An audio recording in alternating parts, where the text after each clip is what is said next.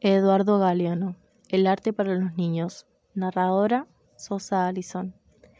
Ella estaba sentada en una silla alta ante un plato de sopa que le llegaba a la altura de los ojos. Tenía la nariz fruncida, los dientes apretados y los brazos cruzados. La madre pidió auxilio. Cuéntale un cuento, Onelio, pidió. Cuéntale tú, que eres escritor.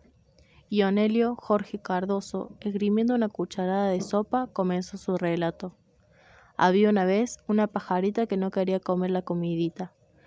La pajarita tenía el piquito cerradito, cerradito, y la mamita le decía, te vas a quedar enanita pajarita si no comes la comidita. Pero la pajarita no hacía caso a la mamita y no abría su piquito. Y entonces la niña lo interrumpió. ¿Qué pajarita de mierdita? opinó.